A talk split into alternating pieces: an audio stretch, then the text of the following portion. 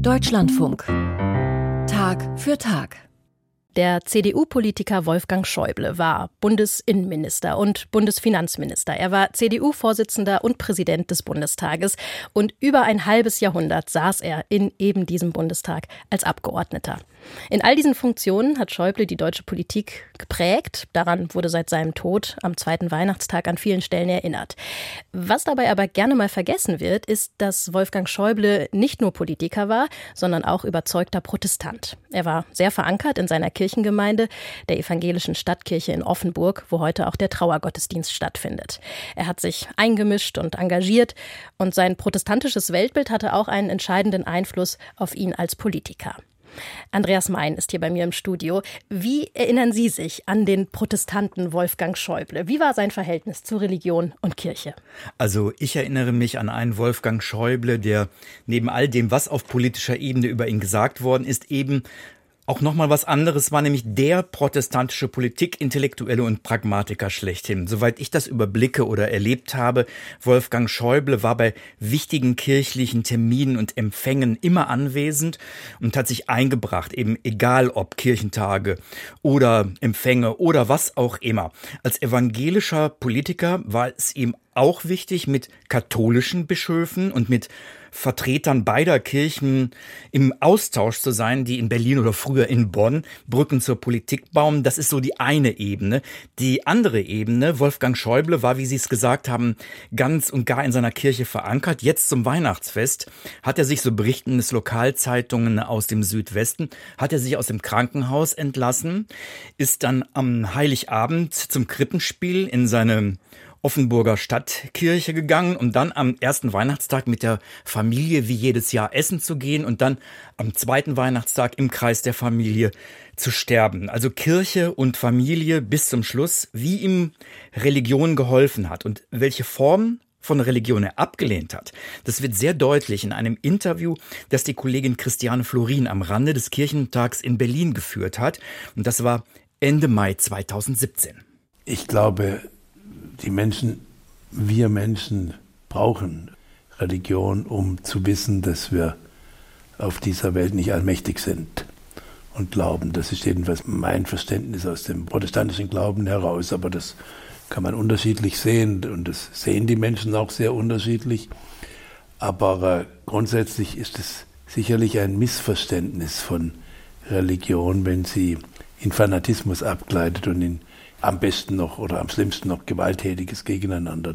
Die großen Weltreligionen jedenfalls, sie predigen ja alle die Botschaft, dass man den anderen als Schwester oder Bruder nehmen soll, dass man mit dem anderen zusammenleben soll, weil der Mensch kann ja alleine gar nicht leben, der kommt alleine nicht auf die Welt und aus der Welt auch äh, nur ganz entsetzlich. Und deswegen sind sie ja gemeinschaftsstiftend eigentlich, wenn man das richtig versteht. Aber ich würde sie nicht für weltliche Ordnung zu sehr instrumentalisieren. Also Religion nicht zu sehr instrumentalisieren für Weltliches. Neigungen in diese Richtung gibt es ja seit Menschengedenken in jeder Religion. Seit einigen Jahrzehnten ist es wohl vor allem der Islam, der zu kämpfen hat mit Strömungen, die die Religion massiv politisieren. Und äh, tatsächlich war es dann ja auch Wolfgang Schäuble, der als Bundesinnenminister die Deutsche Islamkonferenz einberufen hat, um eben den Dialog mit Musliminnen und Muslimen zu fördern.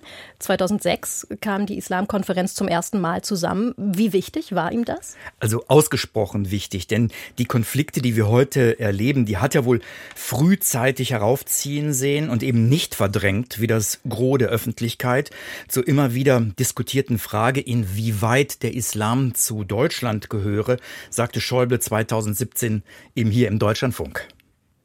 Ich glaube, ich habe gesagt, er ist ein Teil Deutschlands.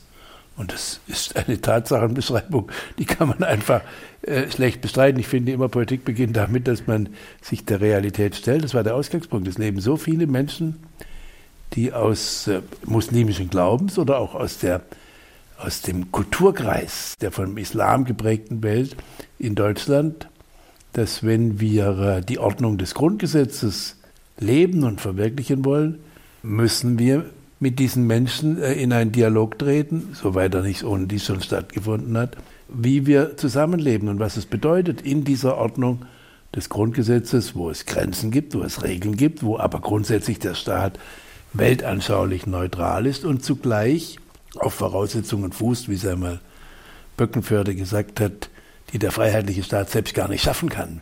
Wir brauchen ja eine gewisse Wertebindung des Menschen auch aus anderen Quellen heraus. Und deswegen, das ist ein, es ist ein Faktum, ist übrigens eine Chance für uns Christen, wie für alle, die in Deutschland leben, ob sie nun Atheisten oder was immer sind, dass wir mit einer stärkeren Zahl von Menschen aus der islamischen Religion und aus der islamischen Tradition zusammenleben. Wir können von ihnen auch lernen. Was zu lernen sei, da bleibt Schäuble in diesem Interview aber etwas dünn und spricht lediglich von Gastfreundschaft. Mhm. Er hat sich da gerade auf Ernst Wolfgang Böckenförde berufen, den Rechtsphilosophen und früheren Bundesverfassungsrichter.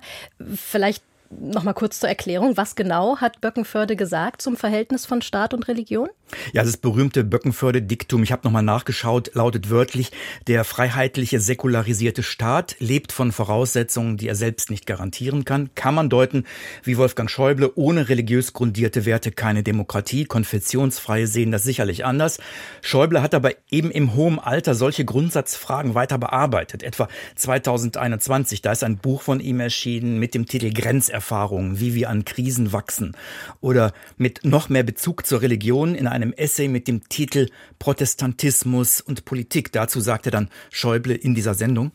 Meine Überzeugung ist, dass es innerhalb der protestantischen Kirchen gelegentlich Stimmen gibt, die in weltlichen Fragen zu sehr aus Glaubensüberzeugung argumentieren und die dann in der Gefahr sind, nicht zu respektieren, dass man anderer Meinung sein kann. Von Luther wissen wir, dass er gesagt hat, es gibt das Priestertum aller Gläubigen.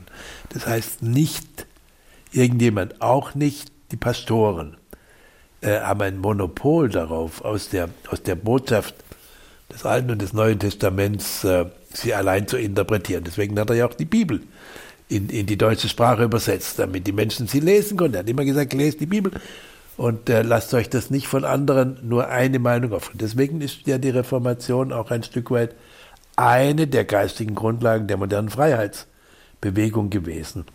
Und dies heißt nun wiederum, dass es in der evangelischen Kirche, auch in meiner Kirchengemeinde, also in der äh, Stadtkirchengemeinde in Offenburg, unterschiedliche Meinungen zu vielen Fragen gibt, so wie zwei Menschen unterschiedliche Meinungen haben. Und darüber muss diskutiert werden. Und es gibt so in der, manche sind ein bisschen in der evangelischen Kirche gelegentlich der Meinung, äh, sie hätten Sie wüssten genau, wie es richtig ist und die, die anderer Meinung sind, die werden dann nicht so, als, jedenfalls darf man diese Diskussion führen. Also eine offene Debattenkultur, das war Wolfgang Schäuble wichtig. Und er ist ja auch selbst manchmal angeeckt. Ich erinnere mich zum Beispiel an den Beginn der Corona-Pandemie. Da hat er mal ziemlich deutliche Worte gefunden, mit denen ganz bestimmt nicht alle einverstanden waren damals. Ja, es war eben ausgerechnet jener Mann im Rollstuhl, der als damals 77-Jähriger zur Hochrisikogruppe gehörte und der schon damals sagte, Jüngere hätten eigentlich ein viel größeres Risiko als er, denn sein natürliches Lebensende sei ein bisschen näher. Und daraus zog Schäuble dann die Konsequenz, es sei falsch, bei der Bekämpfung der Corona-Pandemie allein dem Lebensschutz höchste Priorität einzuräumen. Zitat, wenn ich höre, alles andere habe vor dem Schutz von Leben zurückzutreten, dann muss ich sagen, das ist in dieser Absolutheit nicht richtig, so damals im Tagesspiegel. Und weiter, wenn es überhaupt einen absoluten Wert in unserem Grundgesetz gibt, dann ist das die Würde des Menschen. Ja, diese sei eben unantastbar, schließe aber nicht aus, dass wir sterben müssen. Die Aufregung damals war groß. Man hätte dies besser verstanden, wenn man die theologisch-christlichen Motive, die dem zugrunde liegen, verstanden hätte. Aber nochmal zurück zum Thema Politik und Protestantismus. Schäuble hat zeitlebens mit der Frage gerungen, wie Christsein und Politik zusammengehen. Und da schlägt er sich ganz auf die Seite der Verantwortungsethik, ist durch und durch der Pragmatiker, der weiß, die schönste aller Welten kann ich als Politiker nicht errichten. Wir müssen Entscheidungen treffen unter den Bedingungen der menschlicher Existenz, Vorläufigkeit, Endlichkeit, des Verhaftetseins im Irrtum, mit Fehlern. Und wenn Sie Max Weber, der gefällt manchen Protestanten auch gut, mir auch, dann können Sie, sind Sie bei dem der Unterschied zwischen Gesinnungs- und Verantwortungsethik und wir Politiker, das müssen wir wissen, wir leiden Not, wenn wir Entscheidungen treffen müssen im Sinne der Verantwortungsethik. Es ist viel schöner, nur Gesinnungsethik. Aber Ich zitiere auch noch gern Lessing. Nathan der Weise, den lässt er sagen zu seiner Tochter, begreifst du, wie viel leichter andächtig schwärmen als gut handeln ist. Politik muss versuchen, gut zu handeln. Und den Konflikt muss ein Christ, der Politiker ist, wissen und er muss ihn aushalten. Schäuble, der protestantische und pragmatische Politikintellektuelle, zum Schluss noch seine Antwort auf die Frage, ob er noch gewisse Karriereabsichten habe. Und diese Antwort 2017 sagt eigentlich alles. Ich glaube, ich werde im September 75, ich denke nicht so sehr über meine künftigen Starkarriere nach. Ich weiß ein bisschen um die, um die Begrenztheit von der Kräfte und auch der Endlichkeit des Lebens. Endlichkeit des Lebens oder endlich Leben. Letzte Worte von Wolfgang Schäuble. Andreas Mein über den verstorbenen Politiker und Protestanten Wolfgang Schäuble, der in gut einer Stunde in Offenburg beigesetzt wird. Vielen Dank.